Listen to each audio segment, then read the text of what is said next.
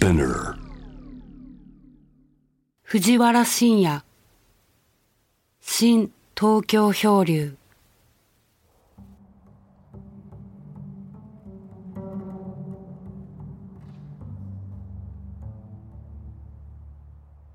えー、はじめまして、えー藤原信也と申します。1944年生まれですからちょうど76歳になったところです大体この年だと引退してもおかしくない年なんだが僕のようなフリーでやってる人間にはその定年というものがないんですね。そこであの65歳になった時に、えー自分で自分に定年を作ったというか仕事のペースを落としボートの免許を取ったりして遊びの世界を半分も取り入れたんですね。そんな中でいきなりあの東日本大震災というものが起きてそれに続いて原発事故というものが起きて僕はこの75年間、まあ、戦後生きてるわけだけどもこんな大事故っていうのはもう初めてのことでそんな中でですねただ津波と原発を見ているだけじゃまずいなと表現者としてこの目と体で何かを伝えなきゃいかんとそういう思いが湧き立っていったんですね。それであの当時、えー福島原発行動隊という60歳以上の方々が応募してその、えー高い線路の中に入っていって原発のなんか作業をするというそういうそのものにも自分で登録したりしてですね、まあ、それは結果的にそのその行動隊というものが機能しなかったものだから行かなかったんですけども。まあ、そういう形でその震災地にまず行かなきゃいけないと。でその時に不思議なことに新聞テレビ雑誌というあらゆるメディアがですね僕に対してコンタクトしてきて震災地に入ってくれないかと。でこれはあのこれなぜがなんで不思議かというと、まあ、震災前というのはまあネット時代というか情報化社会というバーチャル中心の社会がかなり進行していた時代であって体を資本としてこう現実と迎えてきた藤原信也のような人間っていうのは表現者としてはその時代の外側に来つつあったんですね。それがあの大震災を契機になんか自分に光が与えられたようにメディアからの注文がわっと殺到してきたこれはあの何を表しているかというと情報化社会というバーチャルな世界に突然自然災害という荒々しい現実が襲ってきたということなんですね。そして長い間肉弾戦をやってきた藤原がこの荒々しい現実の中にでにおいて求められたということなんです。ただ僕はその全くその、えーネット社会と無縁に来てきたわけじゃなくて当時その2000年から無料のブログを開設してたんですね。そういう意味では結構そういうその新しいで、えーメディアっていうものにも興味はああったんです。でこの震災地ではこのブログというものが大いに役立ったんですね。もう刻々と状況の変わる中で現場に入ってどういうふうに何を伝えるかっていった時に携帯しかなくてその携帯でですね1時間おきに時にはもう30分おきに現場で見たものを次々次々に発信発信していったんですね。例えばあの震災近くのトイレに入って水を流したら例のあの乙姫というそのえらい能天気な電子音楽が流れてこれって何じゃとかそういうその普通の報道にはない個人的視点のブログを息つく暇もなく発信していったんですね。それで1週間ほど震災地を巡って東京に帰ったらネットに詳しい人が「藤原さんすごかったんですね」って言うんですね。でそれは何なのって聞くと藤原信也の名前が福島第一原発というキーワードのその後に続いてツイッターランキングの3位に入ってたと、えー、そんなものがあるのかということで、えー、その翌日2日後だったかなあのどういうものかちょっとこうツイッターランキング調べてみたんだけどもそこに一切自分の名前がないんですね。でどんどんどんどんスクロールしていくと110何位かになってたわずか2日でですよ。このネットっていうものはすごいなと。この秒単位で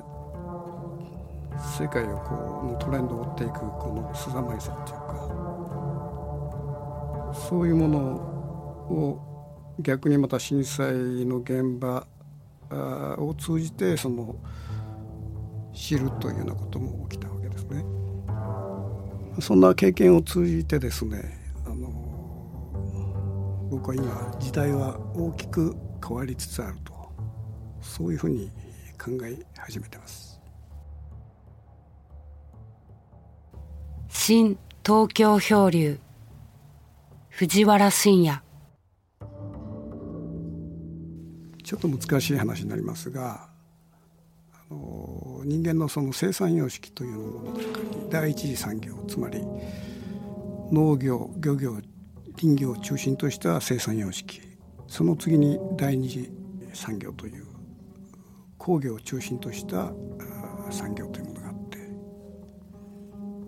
この2つの生産様式というのは人間の肉体が資本なんですね。たその第二次産業の後に、次にやってきた、えー、時代が情報化社会という社会であって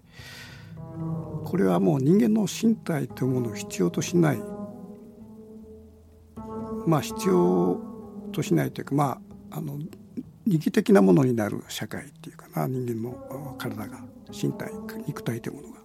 例えばあの昔もう一昔ほんのちょっと前まであのその道路で、えー、道路作業員が何かやってる。とみんなスコップとかつるはし持ってどんどんやってたんだけど今はもうただぼーっとこの機械を見てるだけっていうそういう状況が象徴してますよね。こういう肉体っていうものがもう必要なくなってきたという時代をですね。僕はですねこの肉体というものがネグレクトされていくこの情報化社会というものが逆にそろそろその機能しなくなりつつあるんじゃないかという感触も持ち始めている。というのは東日本大震災とか原発問題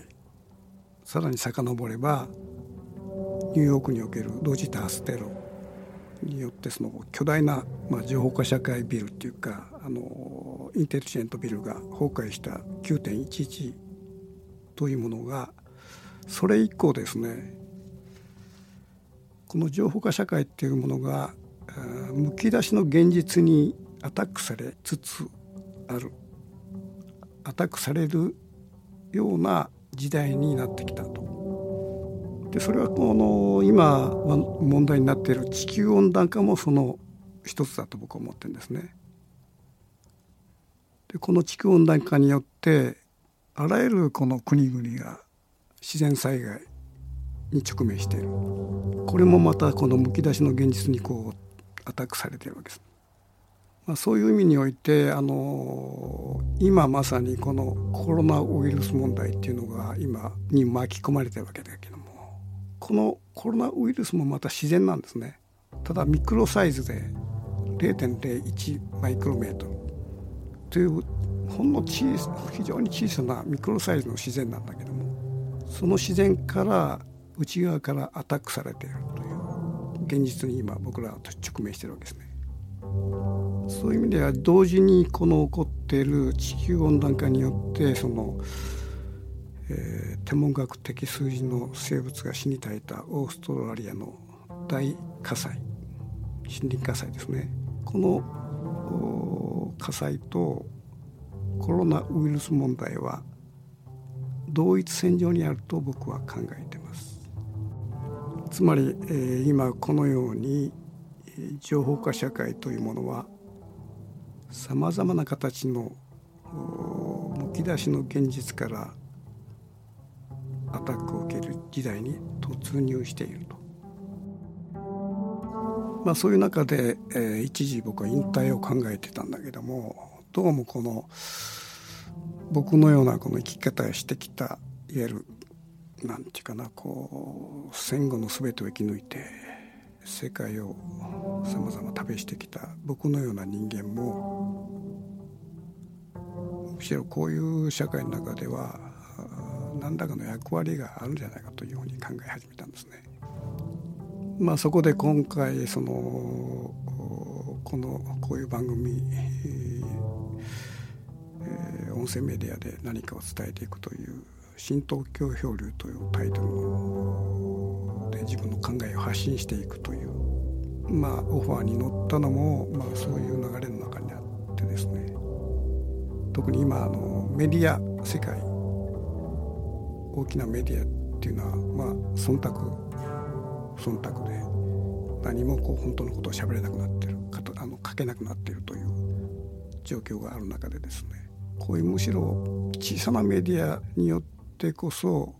本当のことが語られるんじゃないかというそういう気持ちもあってこの申し出を受けたんですね。この新東京漂流ではインタビューを中心に時にはまあ大震災時震災地に行ったように自分の体で現場に赴いて自分の目で見たことを伝えていくというようなさまざまな方法でこの、えー、むき出しの現実が襲ってきている時代に自分の